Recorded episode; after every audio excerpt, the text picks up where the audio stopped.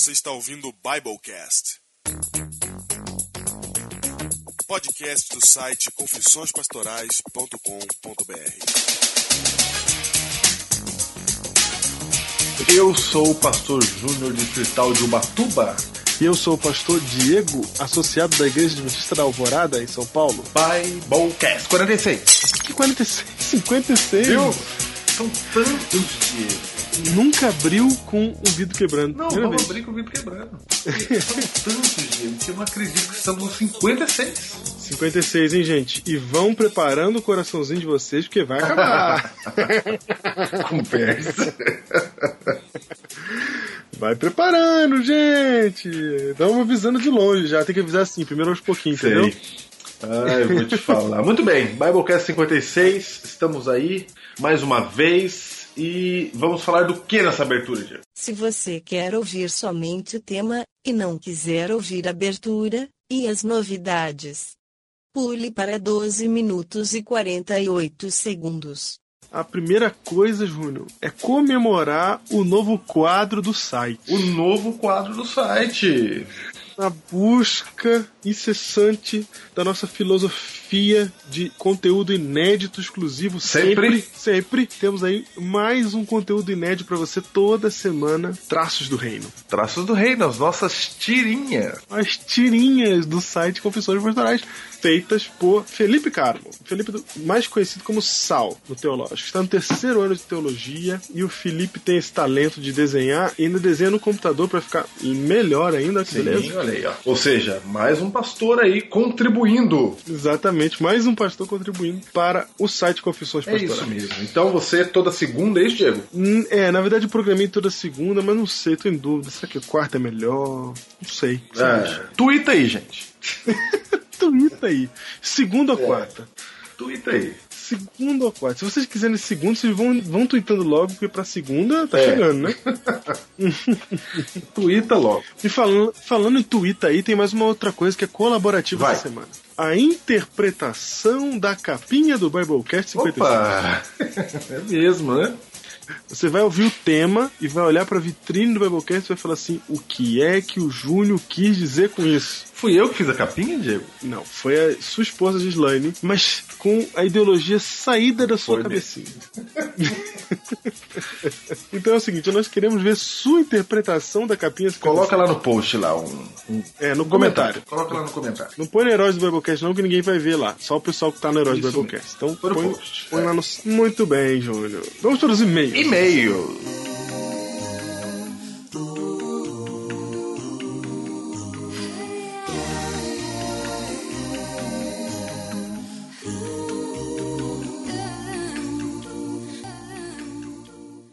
Diego, os e-mails da semana são pedidos de oração. Não, na verdade temos um e-mail. Um comentário que nós vamos ler aqui, que foi comentário da página do Biblecast no Hum, Facebook. É verdade. Que isso? Se você não sabe, existe uma página do Biblecast no Facebook. É facebook.com.br Biblecast.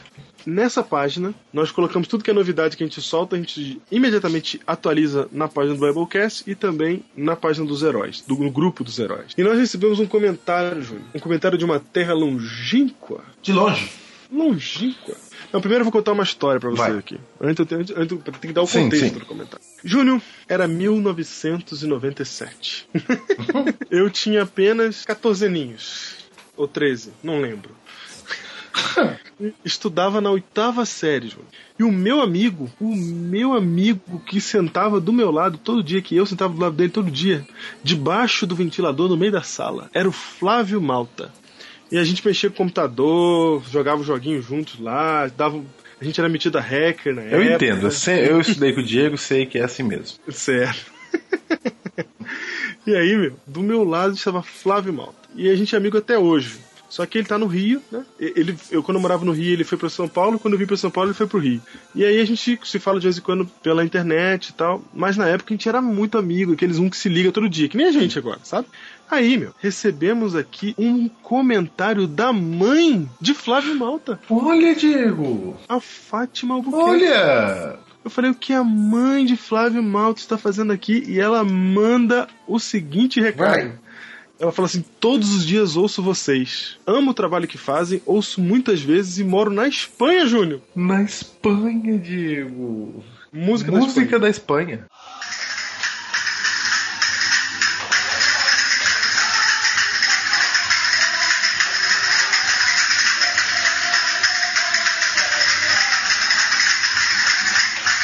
E ela fala: vocês são meus companheiros de todos os dias. A maneira como pregam o amor de Jesus me fascina. Como ensinam, ó Deus mio! É maravilhoso. Opa!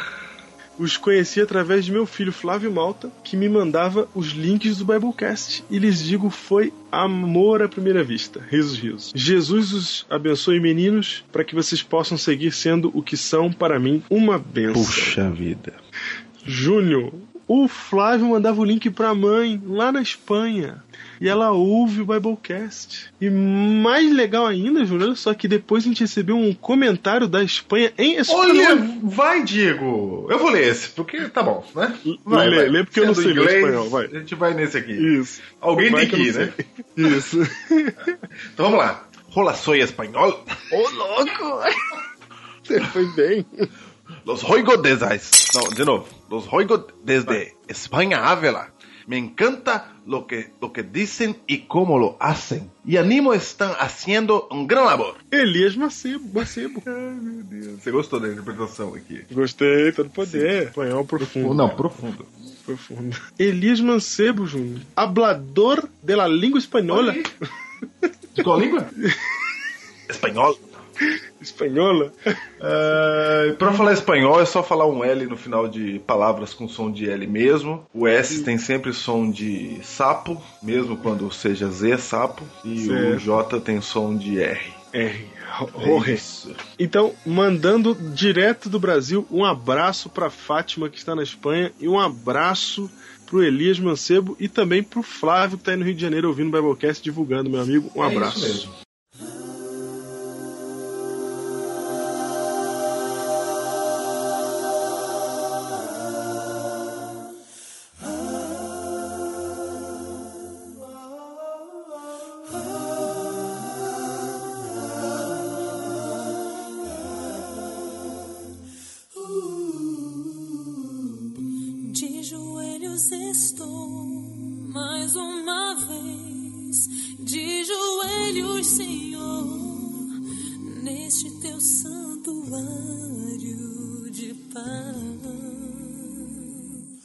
E agora, E Júnior, agora, Diego? a- o que temos mais pra falar Temos o seguinte, momentos de pedido de oração.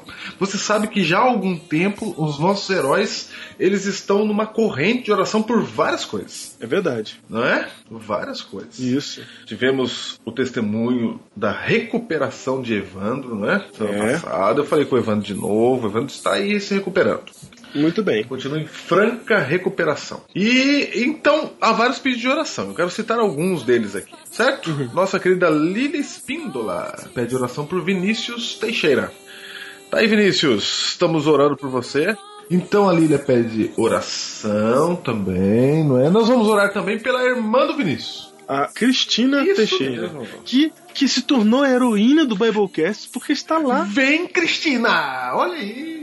Seja bem-vinda. Está lá no grupo Heróis do Biblecast. Bem-vinda, Bem-vinda, Cristina. Cristina é amiga da Lilian, não é? Mais uma heroína. Nós vamos orar por você também. Temos que orar aqui pelo amigo do Dalmarantes, certo, Diego? Certo, amigo do Dalmarantes, o Carluxo Isso Lemos. mesmo, vamos orar por ele também. Os pedidos de oração estão todos aí no, no Heróis do Biblecast. Certo? Nós só estamos falando porque realmente estamos dando importância para esses momentos de oração. E tem mais um nome que chegou pra gente por e-mail, Opa, que é do Jonathan opa, Oliveira. vamos orar pelo Jonathan. Ele tem uma luta muito grande. E, Jonathan, a gente leu seu e-mail, a gente sabe o que você tá passando, não exatamente vivendo o que você tá vivendo, mas a gente sabe o processo que tá passando é mais ou menos assim do jeito que você descreveu mesmo. Não se desespere. É assim mesmo do jeito que você descreveu. Deus E vai, vai te dar ajudar. certo. E vai dar certo. Então, Jonathan Oliveira também. Lembre-se desses nomes, gente. Vou repetir: Jonathan Oliveira, Carluxo Lemos, Cristina Teixeira, Vinícius Teixeira e a mãe do Tiago Gonçalves. A mãe do Tiago Gonçalves também. É isso aí, vamos orar por todos estes. E eu quero mandar um abraço a todo jovem adventista que a partir de amanhã, se você está ouvindo esse Biblecast na sexta-feira, começa a Semana Jovens em por todo o Brasil. Amanhã. É isso aí, Semana Jovem. Então, se você tá perto de uma igreja adventista e quer, nunca foi, essa é a chance, porque Semana Jovem é espetacular. Vai lá e conheça. É isso mesmo. Tem mais um recado aqui pra você? Primeiro recado, multicast. Não esqueça, você que está ouvindo o Biblecast, quer estudar a lição da Escola Adventista de uma maneira diferente, escute o multicast, o podcast filho do Biblecast Isso mesmo. De estudo da lição da Escola Sabatina, que se encontra no portal maranata.blogspot.com. Exatamente, escola sabatina, viu, gente? Se você não conhece, eu vou descrever até mais rápido. Portal Maranata. Porque Maranata é uma palavra, Ju, que pra gente da igreja adventista é fácil de lembrar, né? Mas pra quem não é, M-A-R-A-N-A-T-A. Do jeito que fala. portalmaranata.blogspot.com. Vai lá e confira esses dois jovens animados que estão fazendo a lição da Escola Sabatina toda semana via podcast. E essa semana, Júnior, eu fiz de novo a palestra de mídias sociais numa igreja aqui perto, igreja do Parque Fernanda. Se tem alguém ouvindo agora do Parque Fernanda, um abraço pra você, principalmente pro Leandro Amaral, que eu sei que tá ouvindo. E Júnior, você sabe que a palestra é pra incentivar as pessoas a fazerem evangelismo pela internet, né? E quando acaba a palestra, sempre vem gente falando assim: vou abrir um blog, vou fazer um É site. abrir mesmo. E o, e o Leandro Amaral já tinha um site e ele se animou. E eu quero divulgar o site do Leandro Amaral, é leandroamaral.blogspot.com. Aí, aí. Vai, vai lá e confere o site dele, contribui. E pra terminar, as camisetas chegaram. Toca Carmina Burana. Toca!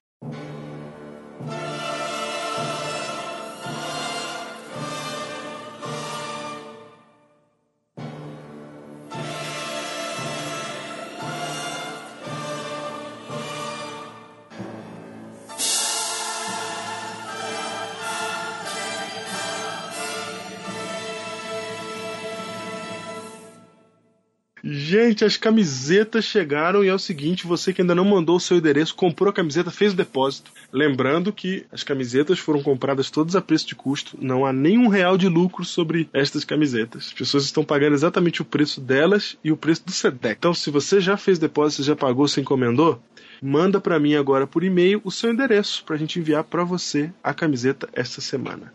E se você não comprou porque não teve tempo, nós vamos fazer uma nova remessa aí. Jun- vamos juntar a galera e vamos fazer mais uma nova remessa pessoal, ok? Fica Segunda ligado. edição das camisetas. Vai lá no Heróis do Biblecast, fica ligado que a gente vai fazer uma nova edição já já, porque tem muita gente pedindo que não comprou da primeira vez. É isso. Ok, Sendo assim, Júnior, vamos para o tema de hoje. vamos lá!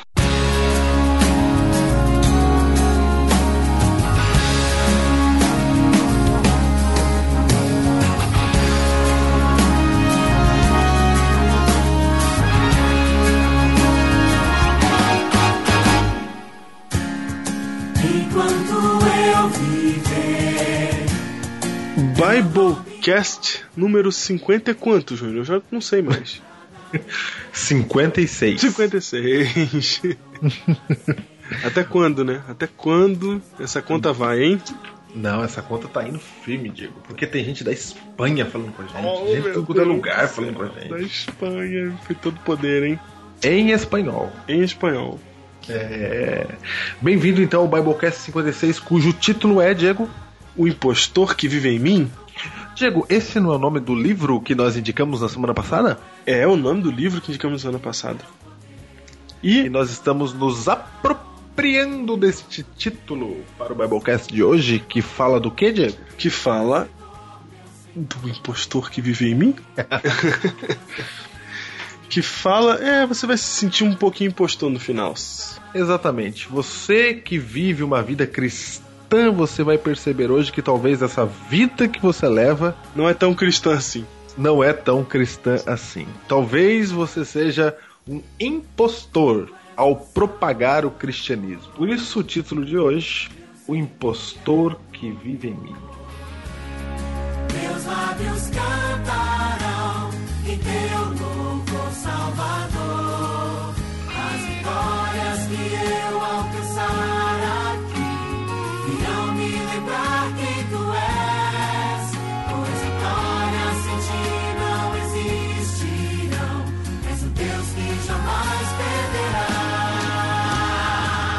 Diego, então vamos abrir a Bíblia aí em João capítulo 15, verso 16.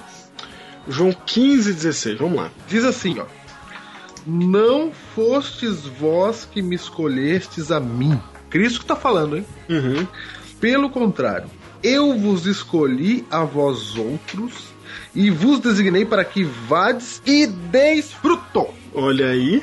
e o vosso fruto permaneça, a fim de que, a fim de que tudo quanto pedirdes ao Pai em meu nome, ele vô-lo conceda. Olha que riqueza esse texto. Diego, não somos nós que escolhemos a Cristo, diz a Bíblia. É Cristo quem nos escolhe primeiro. É verdade. E isso é profundo, Júnior, porque isso quer dizer que toda iniciativa minha em direção a Deus foi no princípio uma iniciativa dele. É uma resposta. É, a minha iniciativa, na verdade, não é uma iniciativa, é uma resposta. É isso. Ô, Diego, eu lembro que você falou uma vez pra mim que se a gente for procurar no nosso passado, a gente vai encontrar Deus agindo na nossa vida para trazer-nos onde nós estamos agora. No nosso caso, na função de pastor. E, e ainda mais no Biblecast. Isso mesmo. E no caso de quem está ouvindo, Deus já escolheu você para algum dom especial. Ele escolheu um dom para você, uma obra para você, alguma coisa especial para você. E ele, e se você procurar no seu passado, você vai encontrar Deus aí fazendo coisas para te trazer onde você está hoje, É verdade, Júnior.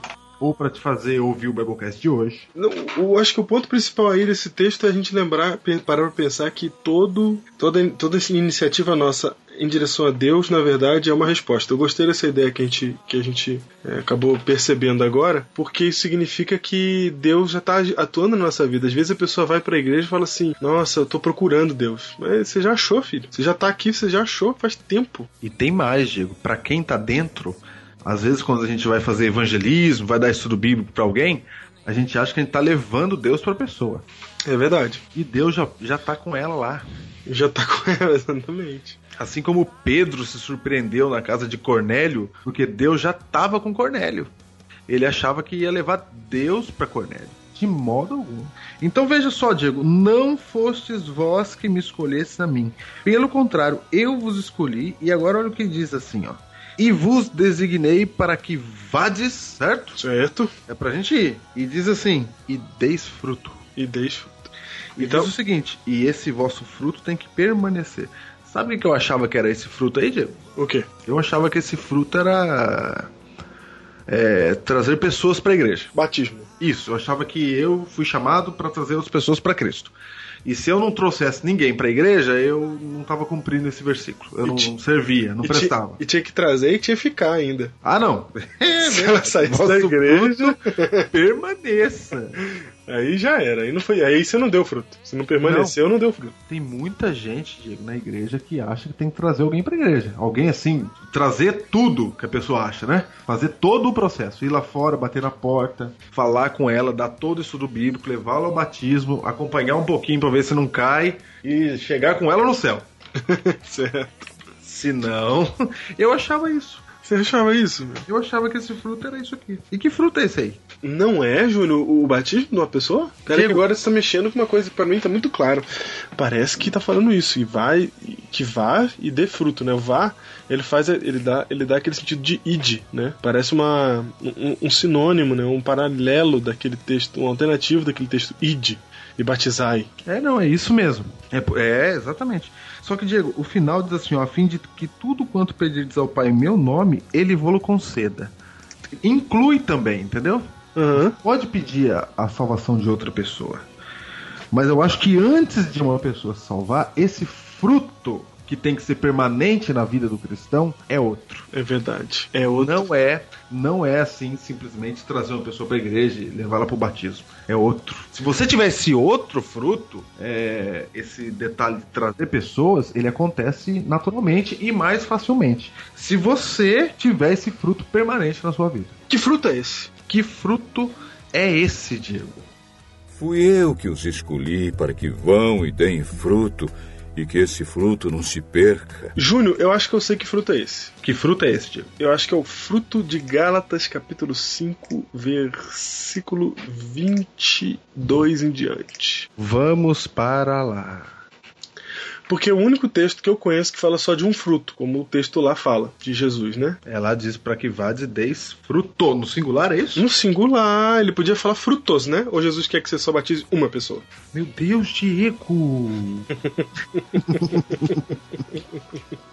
eu tô até voltando aqui porque eu perdi o texto. É, Diego, olha só. Para que vades e deis fruto. Fruto, acabou. E o vosso fruto Permaneça. permaneça. Não tá falando de frutos, batismos. É para dar um fruto, né? É um Se só. fosse batismo, Deus queria que desse um monte, porque Paulo falou que nós devemos ganhar o maior número possível de pessoas. Sim, Jesus mandou a gente pelo, pro mundo inteiro pra fazer um fruto. Opa, então que fruto seria esse? E outra Vamos- coisa, Júnior, é contraproducente. Não Ah. só contraproducente, como contraditório, que era a palavra que eu queria usar no começo. Você falar de tem que dar fruto e que esse fruto permaneça se referindo a batismo. Porque é impossível você é, fazer uma pessoa que entrou na igreja permanecer na igreja. Isso vai do livre-arbítrio dela, que nem Deus interfere. Então, como que eu posso fazer isso? É outro assunto, né? Então, definitivamente, derrubamos aqui, pô, jogamos por terra a ideia de que esse fruto é batismo.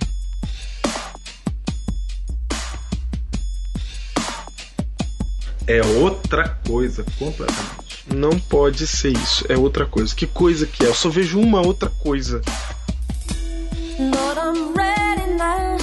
I'm waiting for your triumphant return. É Gálatas capítulo 5, versículo 22. Deixa eu ler. Lê. Mas o fruto. Olha que maravilha, Diego. Olha, Mas o fruto do Espírito é. vamos lá. É, o que, que é, Júnior? Professor, Professor. Opa, Zé, muito bem. Professor Zé, o que, que é? O que, que é significa? Muito bem, é verbo de ligação, não é? Se é, não sei. Tá aqui no singular. É verbo de ligação. No singular. E chama o predicativo do sujeito.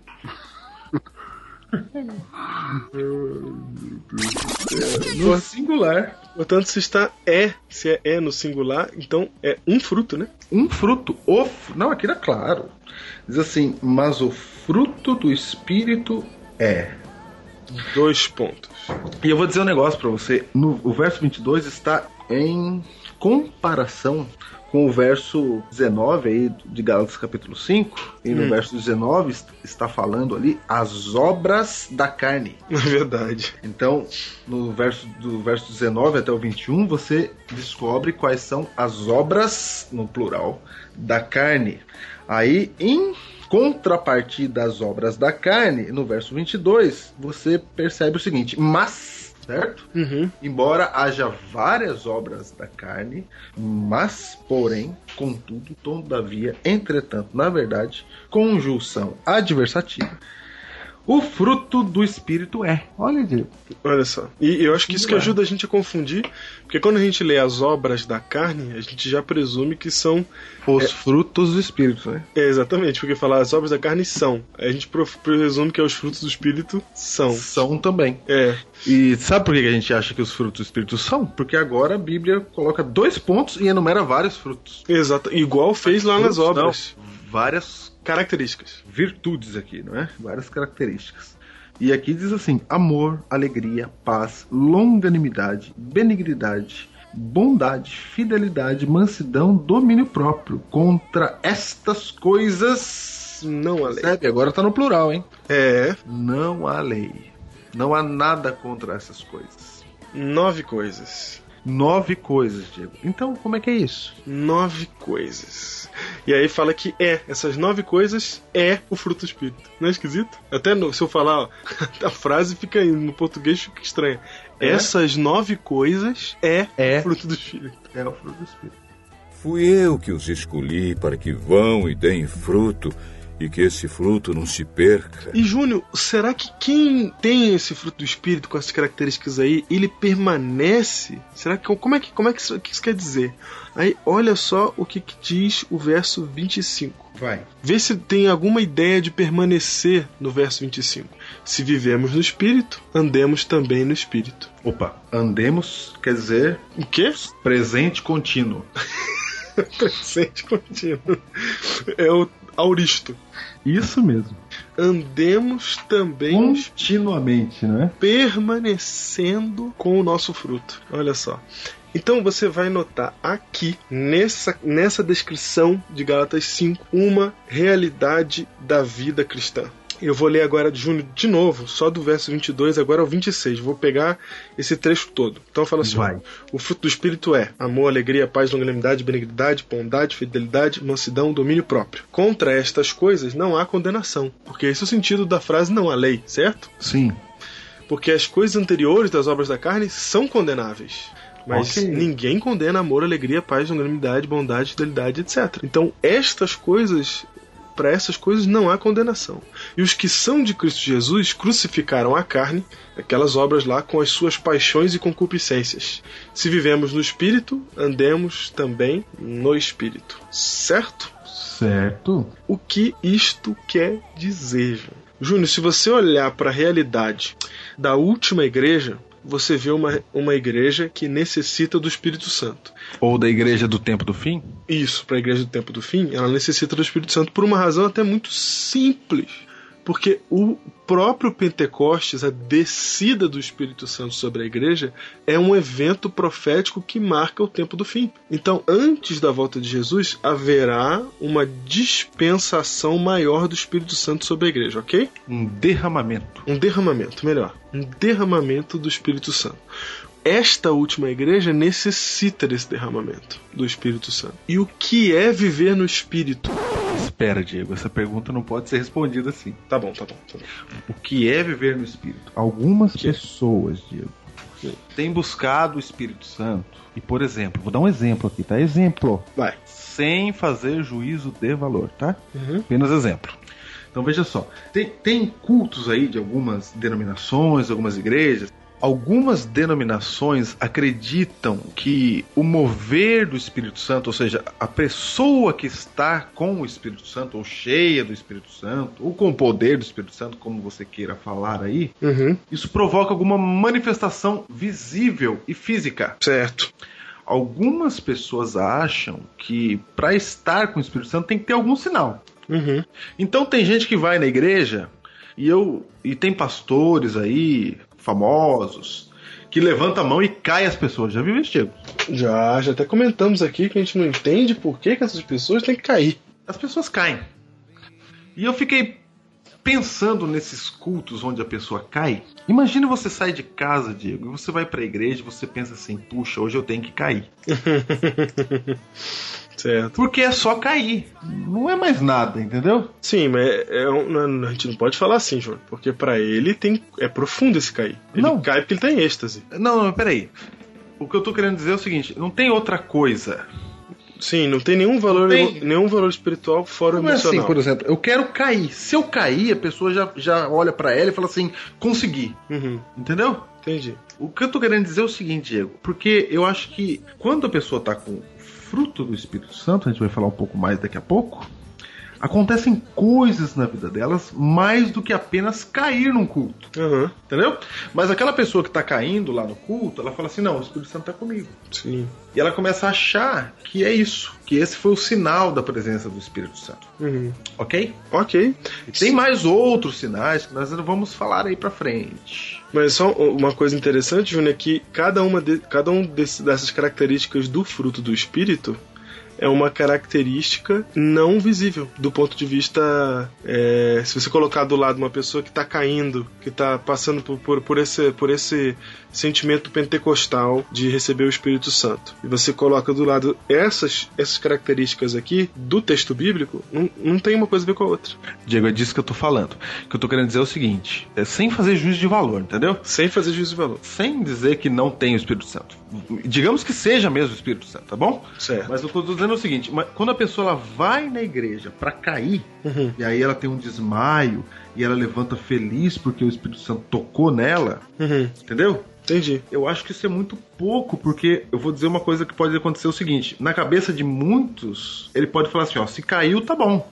Eu não preciso perdoar o próximo. Sim, sim, entendi. Eu não preciso falar com a vizinha que eu não gosto, entendeu? Agora eu não, preciso, claro. eu não preciso ajudar mais ninguém, os pobres, nada. Não preciso fazer nada. Eu só preciso cair. Entendi, entendi. Agora, O que eu tô agora querendo dizer é que muita gente. Eu dei um exemplo, mas muita gente acha que a manifestação do Espírito Santo na nossa vida é alguma coisa assim visível. Até alguns achando que é ganhar alma. Uhum, Entendeu? Ah, ganhei uma alma. Batizou. Pronto, eu tô com o poder de Deus. uhum. Mas não é isso. Não, não é isso. É, o estar com o espírito é de um jeito tal que se vive nele e se anda nele. Para que o vosso fruto permaneça. Exato, não é uma coisa assim de momento, não é um, um momento fui tocado, não é um momento batizei alguém. Você anda nele e vive nele. Quer dizer que é o tempo todo, Júnior. É quando acorda, é quando dorme, é quando é, tá no banheiro. Entendeu? É o tempo É o todo. tempo todo. É no trabalho, é, na- é no ônibus, é, no, é o tempo todo. Em todos os momentos da vida. Então nós podemos dizer assim, ó, como é que eu sei que alguém está com o poder do Espírito Santo? Como é que eu fico sabendo? É, será que é se ela falar uma língua que ninguém entende? Será que ela cair no culto de uma igreja que tá todo mundo caindo? Será que ela começar a rodopiar na igreja? Que, o que que faz eu saber que alguém está cheio do Espírito Santo? Como é que faz para eu saber, Diego, se eu estou cheio do Espírito Santo ou não, ou tá enchendo, tá faltando? Como é que eu vou saber se a minha lâmpada tá cheia de azeite, como na parábola das dez virgens? Ah, eu acho que você não sabe desse jeito aí que você tá falando, entendeu? Eu entendi. Eu acho que você não sabe, porque quando você vê o texto bíblico lá, você vê que quem tá com o Espírito Santo não sabe que tá. É verdade. É quem, Agora, quem não tá com o Espírito é que diz que tá, que fala em teu nome fizemos. Mas aquele que está com o Espírito, ele fala quando foi que eu fiz. é isso mesmo. Agora, hoje aqui a gente quer dar uma pista para você, Uhum. só para você pensar. E essa pista está aqui no fruto do Espírito Santo, que são essas nove coisas aqui enumeradas pelo texto bíblico de Gálatas. Fui eu que os escolhi para que vão e deem fruto, e que esse fruto não se perca. Júnior, se você olhar bem, bem, bem, bem, você vai ver que essas nove coisas, elas são uma coisa só. Na verdade, elas são todas interdependentes. Como elas, assim? elas dependem tudo de uma única coisa para existir. Vou dar um, vou dar um exemplo aqui para você. Eu vou pegar uma única característica que se opõe a todos esses, a todos esses, é, é, essas, essas coisas aí do, do fruto do espírito. Por exemplo, eu consigo amar tendo medo. Diego, a Bíblia diz que o amor lança fora o medo. Olha, a própria Bíblia fala que medo e amor não, não funciona. Lá em 1 João.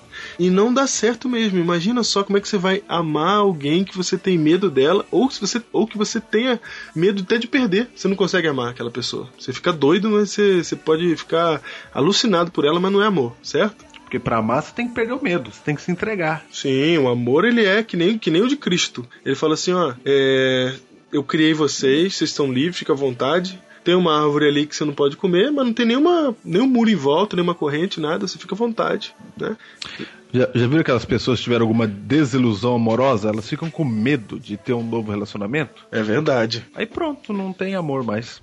Não tem. Fica, fica paranoica, né? Não Fica tem mais, não tem coragem de, de seguir em frente, né? é, de se entregar de novo, tem medo de sofrer de novo e etc. Ou seja, tem que joga o medo fora e vamos embora. Isso. Porque amor não combina com medo, então. E o amor Por não exemplo, por exemplo, por Ah. exemplo, Diego, eu tô na rua, eu tô em casa aqui, aí bate alguém e pede pra dormir, passar a noite aqui. Ah. Porque ela tá com frio, etc, não tem onde dormir. O que, que você faz? Se você pro- colocar a pessoa pra dentro, você tem que lançar fora o medo. Exatamente. Não tô dizendo pra você fazer isso, você é morador das grandes cidades brasileiras.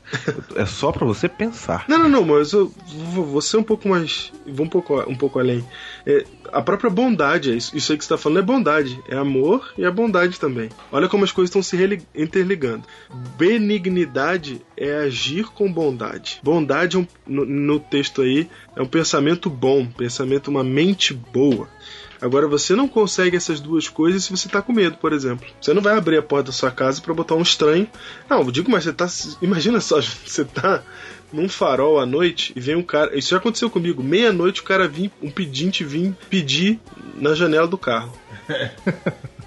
num sinal em São Paulo. O que- Eu, eu dei o dinheiro, na verdade, eu dei pra ele. é, Eu, eu, pra- eu paguei pedágio ali, na verdade. Eu sei, você Entendeu? falou, vou dar isso aqui. Quem sabe ele pega bem comigo. Quem sabe ele não vira meu amigo, né? É. mas. aí- mas eu ainda falei com ele, falei, pô, cara, essa hora pedindo dinheiro na rua, aí você não quer ser, você não quer ser, né, bem tratado. Você vê que Mateus 24, ali 12, 13, fala que por aumentar a iniquidade, o amor se esfriaria de quase todos. É, 12, 24, 12. Ou seja, a gente vive num tempo aí, Diego, que não dá pra ser bom, não. É. Na verdade, ser bom nos nossos dias é tido como, como coisa inferior. O legal é ser esperto. Isso. É? Agora, vou dar um outro exemplo aqui. O Brennan Manning, velhinho, tava andando na rua, viu uma mulher sendo humilhada por um cara bem maior que ela, assim, o cara jogar uma lata de cerveja, jogando cerveja em cima dela, assim, se humilhando a mulher no meio da rua. Aí que, que ele olhou, viu a situação, era um bairro assim meio, né? Ele foi. O que, que você faz, Júnior, no lugar vendo uma situação dessa? Você vai embora, meu. Chora, É? ora, chora, vai embora, sai correndo. É, você pode. Nem chamar a polícia você vai, porque isso necessita de iniciativa e às vezes você não tem. Não, você não faz nada por causa do medo. Fala, se eu fizer, mata ela. Se É. eu não fizer nada, talvez não mate ela, nem eu, nem ninguém. Se eu fizer, morre eu, morre ela, morre todo mundo. É difícil, Diego. É difícil. É difícil. Então vai vendo, ó. Fidelidade. Será que dá pra ter fidelidade por alguém se você tem medo dela te trair? Diego, fidelidade. O que é fidelidade?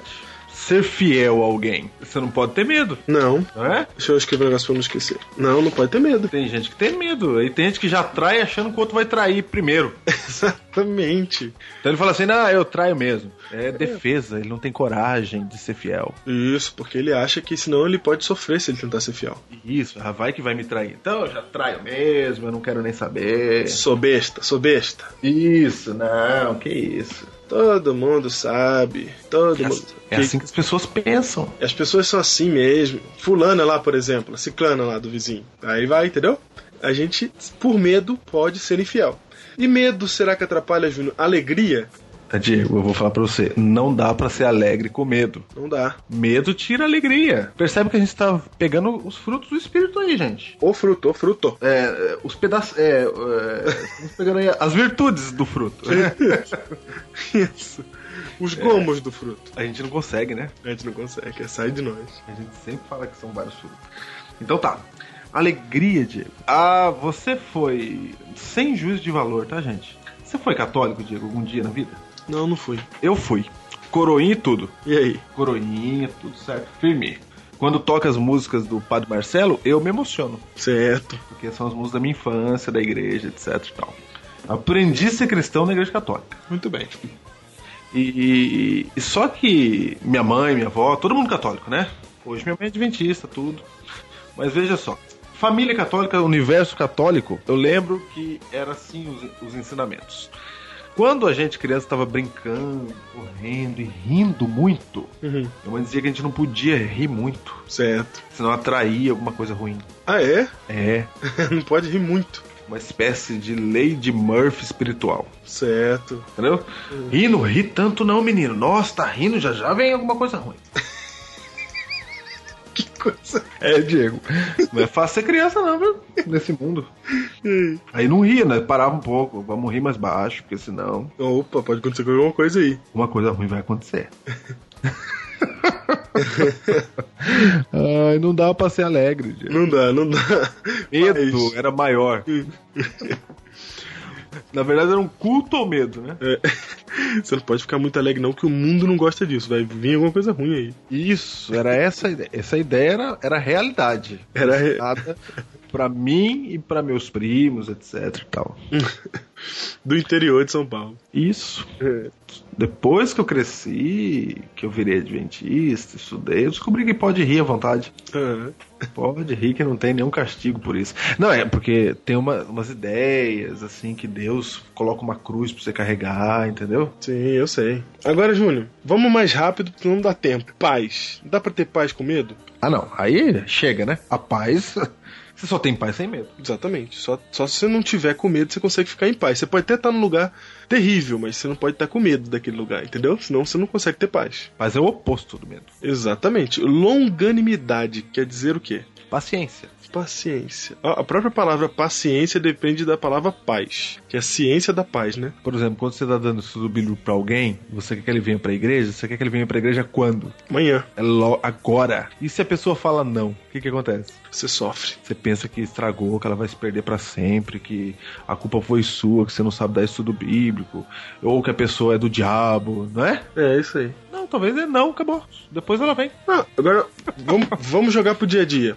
Você tem uma conta pra pagar. Vai. E aí você não sabe como é que você vai fazer pra pagar essa conta. Sim. Aí você pega e liga pra um amigo seu que fala assim: Meu, me empresta um dinheiro. Aí seu amigo fala assim: Eu vou te emprestar esse dinheiro, mas só daqui a uma semana, porque agora não tem. Aí passa uma semana, seu amigo liga pra você e fala assim: Meu, bati o carro ontem, vou precisar do dinheiro, não vou te emprestar. Aí aquele, aí o que, que você fez? Você projetou o seu sofrimento pra uma semana. Quando chegou nessa semana que você achou que o sofrimento ia acabar, ele renovou por um tempo determinado. aí você fica como?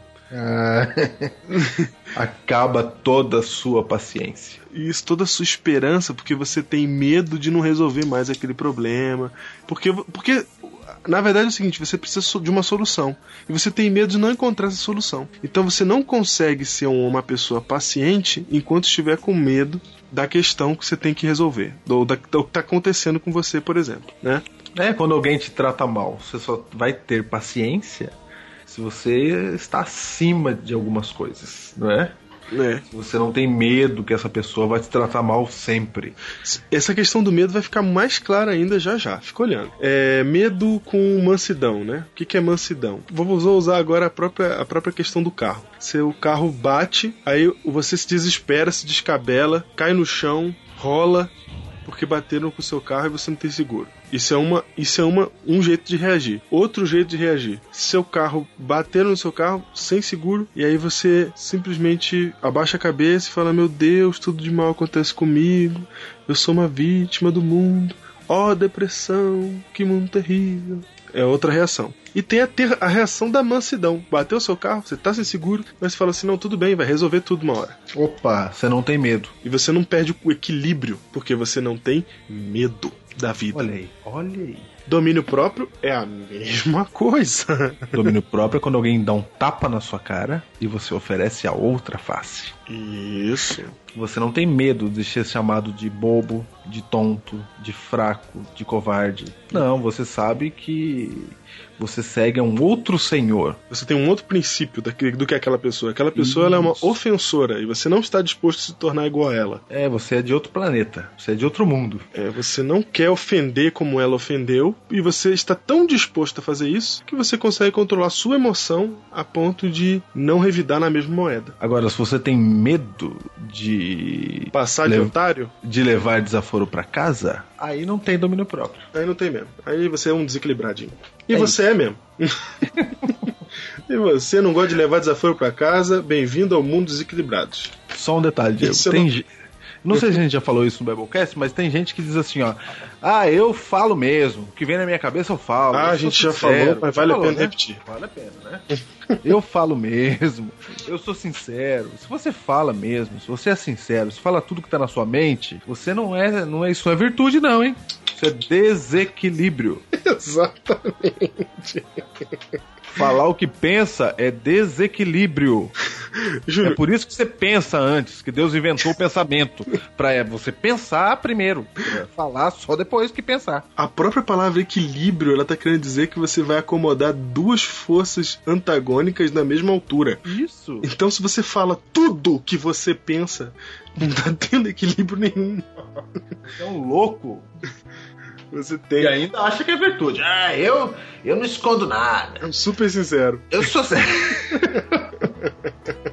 ah, se você é assim, você nota que não tem muito amigo, né? Não.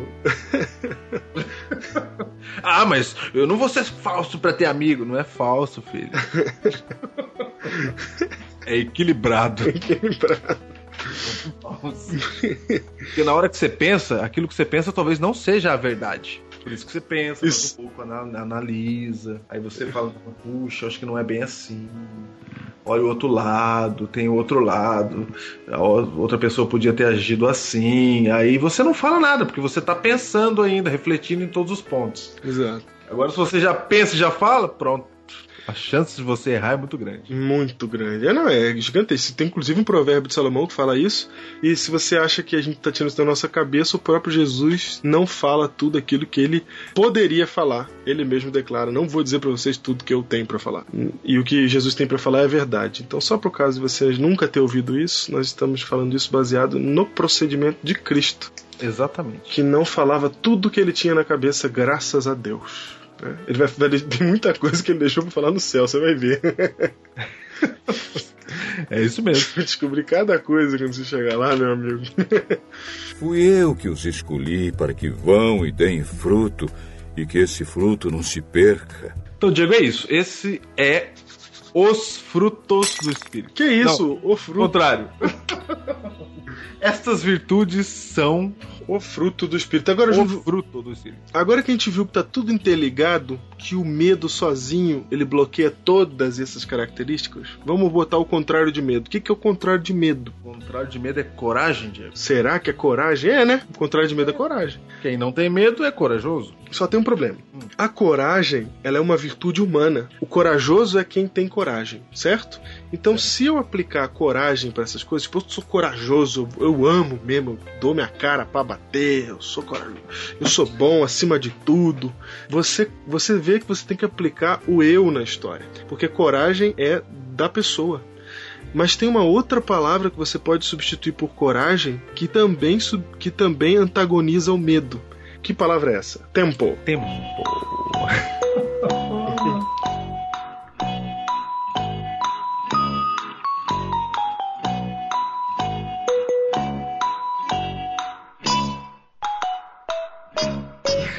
Ai, quer dizer que é uma coragem que não vem de mim, né? Isso. Eu acho que é a confiança. É confiança, Júnior. Porque confiança não é em mim. Eu confio em outra pessoa. No caso, em quem que eu confio? Em Deus. Se vivemos no Espírito, andemos também no Espírito. Eu não vivo por mim mesmo. Eu vivo no Espírito e ando no Espírito. Então, a minha confiança é em Deus. Se eu confio em Deus, eu posso amar. Eu posso amar porque vai dar tudo certo no final. Se eu confio em Deus, eu sou alegre. E isso, eu confio em Deus, eu sou alegre. Até porque, por mais que eu tenha motivos pra ficar triste, que isso, eu tenho mu- muito mais motivos pra ser alegre. E se, eu, e se eu tô falando, essas coisas que a gente tá falando aqui, se você não sente, você não sabe, se você não identifica, você tá falando, ah, como assim? Que que é? Só porque eu confio em Deus eu vou ser alegre? É porque você tá com problema na sua vida espiritual. Você não tem confiança em Deus, porque você não sabe o que, que a gente tá falando. Se você confia de verdade, você vai ser alegre. Que nem aquele dia que o pastor, a gente saiu no, no calor do sol e o pastor falou assim: rapaz, vocês vão meio-dia agora sair andando pelos valados e caminhos nesse sol quente de Paulínia. Eu falei, vou. E ele disse assim: ainda bem que a gente vai pro céu, né? Na hora eu fiquei alegre.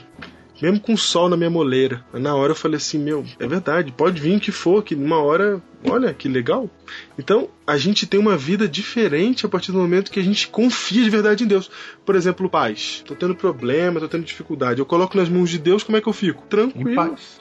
Jesus falou: A minha paz vos dou. Olha aí. Não vou lá dou como o mundo a dá. A minha é diferente. A Bíblia diz: Em paz me deito e logo pego no sono, porque só tu, Senhor, me faz repousar seguro. Aí, por que que. Por... Sabe qual que é o final daquela história, Júnior, que eu contei do, do velhinho que viu a mulher sendo humilhada? Eu já contei no Hum. podcast, vou repetir.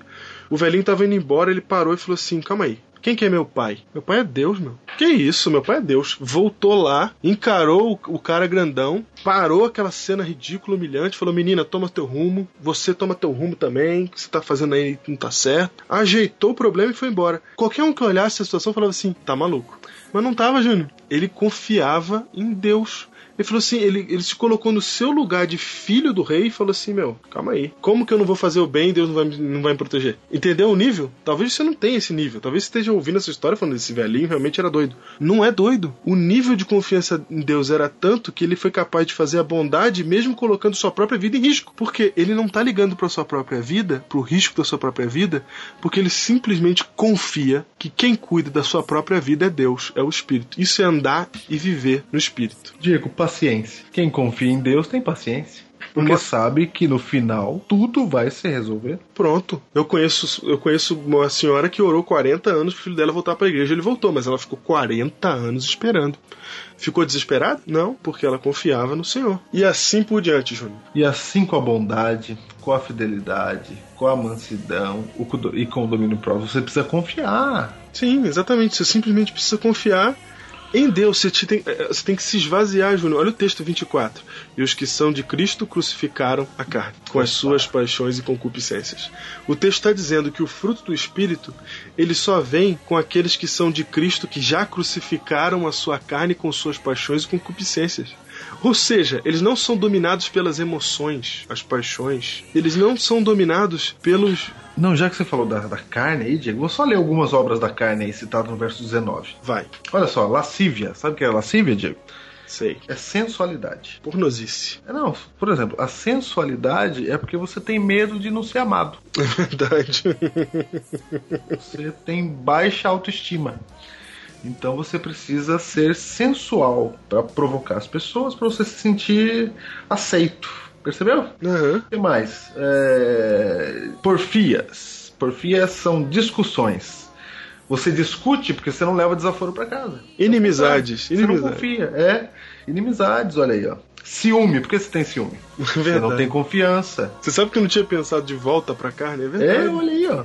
Ira. Por que que você tá irado? Você não confia, né? Discórdia. Não, não, peraí, Tem quando- que ser do meu jeito, tem que ser do meu jeito. Se não for do meu jeito, se eu não tivesse aqui, a igreja não vai pra frente. Júnior, ira, quando você fala de ira e, e que, que ela se contrasta muito com domínio próprio, né? Alguém te provocou, você se ira de volta ou você se domina.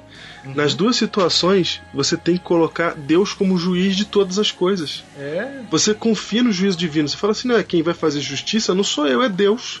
Você veio aqui, você me agrediu, me agrediu, você me ofendeu, é o Senhor que é o vingador, segundo o texto bíblico. É Ele que vai fazer justiça.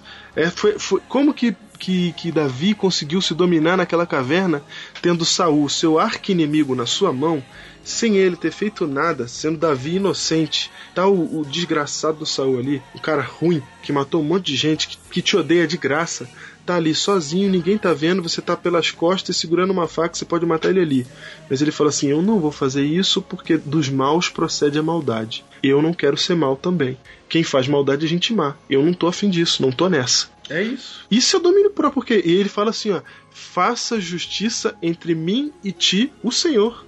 Ele não tá preocupado em fazer justiça com as próprias mãos. Ele simplesmente coloca nas mãos de Deus. Por isso ele tem domínio próprio. Olha aí. Você vê que maravilha, Diego. Quem que causa dissensões e facções na igreja? Quem? Ou em qualquer outro Em lugar? qualquer lugar, é. Quem tem medo de não ser levado a sério. É. Quem acha que a sua ideia tem que ser prevalecer. Olha que coisa, porque você não confia em Deus. Quem procura feitiçaria? Quem? Quem não confia em Deus vai buscar qualquer coisa que resolva o problema dele. É isso mesmo. Olha aí que coisa, Diego. Percebeu? É, Júnior, é verdade, ó. Bebe pra quê? Pra esquecer, né? Quem bebe, bebe pra esquecer. É, porque tem medo, tá? Não, não, tá, não tem confiança. Não dá. É verdade. Diego, então, veja aí, este é o fruto do Espírito. Fui eu que os escolhi para que vão e deem fruto e que esse fruto não se perca. Ô, Júnior, e tem mais uma coisa legal, Júnior.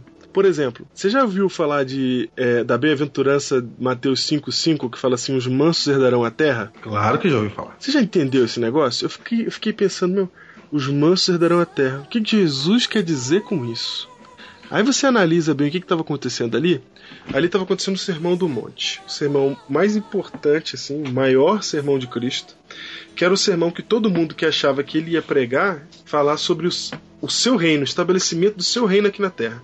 E ele senta, em vez de falar de reino, de pompa, de honra, de poder, de restituição, de glória terrena, ele começa a quebrar os paradigmas falando exatamente o contrário daquilo que eles esperavam. E aí ele vem e fala assim: os mansos herdarão a terra. Júnior, o manso, ele não quer conquistar por si mesmo. Ele não é o conquistador por si mesmo. Ó, O normal seria quem vai herdar a terra, aquele que brigou por ela, né? Não, quem briga por ela é Deus. Então, mas eu digo assim, o manso não vai herdar nada. Eu digo no olhar humano. Ele não vai conquistar. É, assim, um manso não conquista. Não, ele não conquista o manso. Já viu o manso pegar uma espada e falar assim: É. "É, guerra! Então, ele é manso. Ele é manso. Porque o manso, Júnior, ele não depende dele mesmo. Não é que o manso é passivo, não confunda mansidão com passividade. Não é isso. O manso ele não está se defendendo. Ele luta pelo que é certo, mas ele não defende a si mesmo. Então por isso ele vai herdar a terra, porque simplesmente quem ganha a terra por ele é Deus. Diego, peraí, peraí, peraí, peraí. Então quer dizer que se você tá aí na sua igreja e tá tendo alguma coisa que você não gosta, talvez você não goste do pastor da sua igreja. Pode acontecer, não pode? Opa. Pode. Você tem duas coisas. Ou você cria uma facção, Uhum. começa a falar mal dele, faz um monte de coisa pra derrubar ele. Obra da carne. É. Ou você confia que é Deus que colocou esse pastor aí. Tô dando um exemplo bem nosso, né? Bem nosso. Inclusive para nós, inclusive para nós é. que somos pastores. É, exatamente. Ou você confia que foi Deus que colocou e você espera. Porque se estiver acontecendo alguma coisa errada, essa igreja não é de Deus. A igreja não é de Deus. É. Não é ele Deus. que é o cabeça? Deus cuida dela. Não, mas será que a gente acredita que ele é o cabeça mesmo? Muita gente não, quer fazer com a própria força. E Cristo está falando assim, filho, a sua arma é a mansidão. Isso. E parece que com mansidão a gente não vai conseguir lugar nenhum. Vou dar um outro exemplo de Nem por força, nem por violência, mas pelo meu. espírito. Olha aí, Júnior. Olha aí. Não é fazendo facção, irmão. Vou dar outro exemplo. Você quer que seu marido vá pra igreja, não é? E às vezes tem várias brigas no lar, Diego, entendeu? Marido e mulher brigando, Discórdia, etc. dissensão. Discórdia. E às vezes eu chego pra esposa e falo assim: Irmã, você tem que agradar seu marido. Porque a Bíblia diz que a mulher tem que ser submissa ao marido. Não vamos falar disso hoje, uma outra vez a gente fala. Uhum. Só que a mulher, ela acha que se ela agradar, não vai vencer. Não, não vai dar certo. Eu falei, mas irmã, você tá há tantos anos brigando, não tá dando certo. Por que você não experimenta fazer do jeito de Deus? Só um pouquinho. pra ver o que acontece. Porque é contra o que a gente acha que vai funcionar, entendeu? É, porque o que a gente acha que vai funcionar é obra da carne. Isso é o que é nosso. A gente acha que vai funcionar com briga, falando grosso, né? Claro, com inimizade, com porfia, com ciúme, porque isso é, isso é o que é nosso, o próprio nosso. Puxa vida. E aí, Júnior, o fruto do Espírito é o completo oposto dessas coisas que são próprias nossas. Por isso a gente tem que se crucificar, ou seja, abrir mão daquilo que é a tua lógica, o teu pensamento do que é certo, e fazer aquilo que o Espírito diz que é certo, que o Espírito Santo, por meio da palavra de Deus, nos diz que é certo. O ser humano tem que ser completamente dependente de Deus ou ele vai fracassar. Você não vai receber Espírito Santo, não vai viver no Espírito de Deus se viver por si mesmo. Diego, não tem jeito. A Bíblia diz que pra semente germinar ela precisa morrer. É verdade. A vida é assim, né? Isso é um A vida exemplo é da assim. vida. A Bíblia fala porque é um exemplo da vida. É, a, a Bíblia fala isso porque, Júnior, o Evangelho está cercado dessa, desse, desse negócio. Eu acho que Jesus resumiu o Evangelho da maneira mais. é, se você falasse para Jesus assim, reduz o Evangelho em um, um versículo, ele diria: Aquele que quer seguir-me, negue-se a si mesmo, tome sua cruz e siga-me. Nossa, isso aí, hein? É isso aqui, roda, roda, roda, roda, roda, roda, roda, cai nisso. É isso que realmente importa. Se você vai viver para você, você vai, você vai viver para Deus. Se você confia no seu taco, em você, ou se você vai confiar em Deus. Se você a tua vida está de verdade na mão de Deus, se você confia profundamente no Senhor, você é um indivíduo am- amoroso, alegre, pacífico, longânimo, benigno, bondoso, fiel, manso, tem domínio próprio. Esse é o fruto do Espírito. Essas coisas são o fruto do Espírito. Portanto, eu posso resumir o fruto do Espírito, Júnior, numa vida cujas ações estão pautadas na confiança profunda e extrema em Deus, que nada mais é do que resumir tudo isso a uma única palavrinha, de duas letras: Fé. Fé. Uma vida de fé genuína é uma vida no Espírito e que anda no Espírito, portanto, que tem o fruto do Espírito e permanece no Espírito. Vai, termina. Por isso a Bíblia fala: Não fostes vós que escolhestes a mim. Deus está tirando de nós aquela ideia de que eu fui para a igreja. Eu sei, eu aceitei a Cristo. Eu era ruim, agora eu mudei. Jesus está dizendo: Não é você, não, filho. Tem nada de você, não. Se dependesse de você, você estava longe. Não fostes vós. E não é Deus que precisa de você para você reformar a igreja. Deus não precisa de nada. É porque Ele ama. Então ele fala assim: ó, não fostes vós que escolhestes a mim. Pelo contrário, eu escolhi vocês. E ele diz assim: ó, e vos designei para que vades e deis fruto. Então ele está dizendo: eu vos designei para que vades e que você tenha amor, alegria, paz, bondade, longanimidade, fidelidade, mansidão, domínio próprio. É isso que eu chamei para você ir. Se você for uma pessoa assim, aí as pessoas vão querer ficar perto de você. E aí você vai trazer pessoas para Cristo, é secundário. Uhum. Se você tem confiança, se você tem fé, aí você vai guardar os mandamentos. Não inverta a ordem. Deus não chamou você para ficar trabalhando para ele igual você tá fazendo aí todo dia. Você é diretor de jovem, você é líder de jovem, você é líder de algum ministério aí na sua igreja. Você acha que Deus chamou você para esse ministério, etc.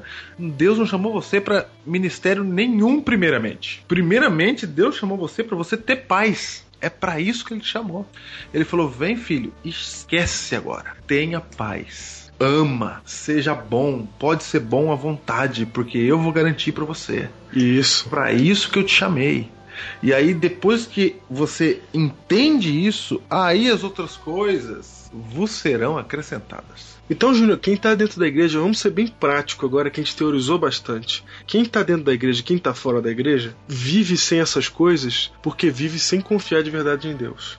Então, talvez você esteja ouvindo esse programa e você não seja de igreja nenhuma e você fale assim, mas eu quero essas coisas. Essas coisas você vai poder ter no dia que você aprender quem é Deus para poder confiar sua vida inteira para Ele. Se você tá na igreja e você não consegue viver com esse fruto, ter essas características na sua vida, ou seja, você não consegue amar, você não é alegre, você não, não tem. Ou até você tem uma coisa ou outra aqui, mas não, é, não consegue desenvolver todo o resto. Por quê? É simplesmente porque de alguma maneira a tua fé, a tua religião, a tua ligação com Deus não é uma ligação tal que te permite confiar verdadeiramente no Altíssimo. E essa confiança, ela não vem automático não, viu? Não é porque você pisou na igreja que você já tem que confiar. Como a gente tá no Brasil, Diego, que é um país cristão, a gente acha que confiança em Deus tem que ser automático. É, a gente cobra essas pessoas. É, tem que confiar. Se alguém fala assim, ah, eu não confio muito em Deus. Que isso? Absurdo! Falha de caráter, a gente acha. É. Como é que você não confia? Se você chegar aí na igreja e falar assim, ah, eu não acho que Deus existe mesmo, não, eu acho que não dá. Oh, absurdo! Se você falar assim, ah, eu não acredito na Bíblia, a maioria dos cristãos vai falar assim pra você, como é que pode? Porque o Brasil é um país cristão, então entende-se que você tem que confiar em Deus. Então você tá na igreja aí há 30 anos, pode ser que você não confie direito. Só que como ninguém trata desse assunto, é um tabu, Uhum. não tem, você não conta isso pro pastor, você não fala que você não confia. Você tem medo de falar porque vão brigar com você, não é? Uhum. Porque na maioria dos casos a gente entende que todo mundo confia em Deus. E não é assim não, Pra confiar, Diego, demora, viu? Tem que conhecer. Tem que conhecer, tem que viver com Deus. Se você fala assim, pastor, eu não confio em Deus ainda, é assim mesmo. Eu também não confiava. É, é, É assim normal, mesmo. é normal. É assim mesmo, pode ficar tudo tranquilo aí na igreja, continua, senta aí na igreja, vai no culto, fica firme sem confiar mesmo. Porque a confiança ela vem com o tempo. Mas olha só, não fica passivo não. Tem que conhecer Deus. Você tem que ir atrás dele. No seguinte sentido, buscar, aprender, descobrir quem ele é, se relacionar com ele. Sem oração você não está se relacionando. Sem ler a Bíblia, você não vai estar se relacionando, você não vai aprender coisas novas todos os dias com Jesus. Então não adianta, meu. Se não conhecer ele, se deixar o pastor falar para você, se ficar sentado na igreja, o pastor vai conhecer muito bem a Deus, mas você não vai, pela experiência dos outros. Você só vai conhecer a Deus pela sua experiência. Isso é intransferível. Religião é intransferível. Não passa de uma pessoa para outra. Se não era possível eu salvar você com a minha experiência. Então isso não é possível. É a experiência de cada um com Deus. Você precisa ter a sua. E se você não tiver a sua, você não vai conhecê-lo e você não vai conseguir confiar nele de verdade. O que o Júnior está falando aí é muito profundo. Você é normal, é muito mais normal do que você possa imaginar as pessoas não confiarem a Deus de verdade. Por que, que é muito mais normal? Porque você não vê o fruto do Espírito na maioria dos cristãos. Por que tu não vê o fruto do Espírito na maioria dos cristãos? Porque eles não confiam de verdade no Senhor. E não confiam porque não conhecem. Exatamente, não conhecem. O americano tem uma expressão que eu acho besta, leap of faith, né? Um pulo de fé, tipo, se joga. Acredita e pronto. Mas não é assim. Você precisa de evidências para acreditar, você não é maluco. Ninguém chega no precipício e fala, e o senhor vai me segurar e pula. Não, você tem que ter evidências disso. Aquele homem, o Brennan Manning lá, aquele velhinho, ele voltou e se meteu porque o conhecimento de Deus que ele tinha era tanto que ele encarava aquilo racionalmente. Não era um maluco. Sabia bem o que estava fazendo porque tinha uma intimidade com Deus. Mas isso é uma coisa que você só vai ter se você conhecê-lo. Isso é coisa básica da fé que a gente está falando aqui, né? Não, é básico. Mas isso que a gente tá falando, Diego, é um tabu, ninguém fala isso. É verdade. A maioria dos jovens aí, você que tá na igreja, nasceu na igreja, você não sente confiança em Deus, você não sabe por que, que tem que ir na igreja, você tá indo porque seu pai ia, você não tem sua própria fé. E às vezes você fica confuso aí, você acha que tá com algum problema. Você não tá com problema nenhum, é assim mesmo. Só que se, se você buscar e conhecer a Deus, garanto pra você que depois que conhece a Deus, Aí permanece. aí permane- é uma transformação. Permanece. Não vai embora, não. Fala, ah, vou ver o mundo. Não, não, não, não, não. Não é assim que conhece Deus, não, viu? vai conhecer onde é que ele tá. Não vai procurar ele onde ele não tá. Não tá, entre aspas, tá? Isso. Então, Diego, Deus quer dar o fruto do Espírito pra você e colocar o fruto do Espírito na sua vida. E o fruto do Espírito não é cair na igreja. O fruto do Espírito é você ter fé a ponto de amar. É isso que Deus espera de você. Viva no Espírito e ande no Espírito do Senhor. Amém.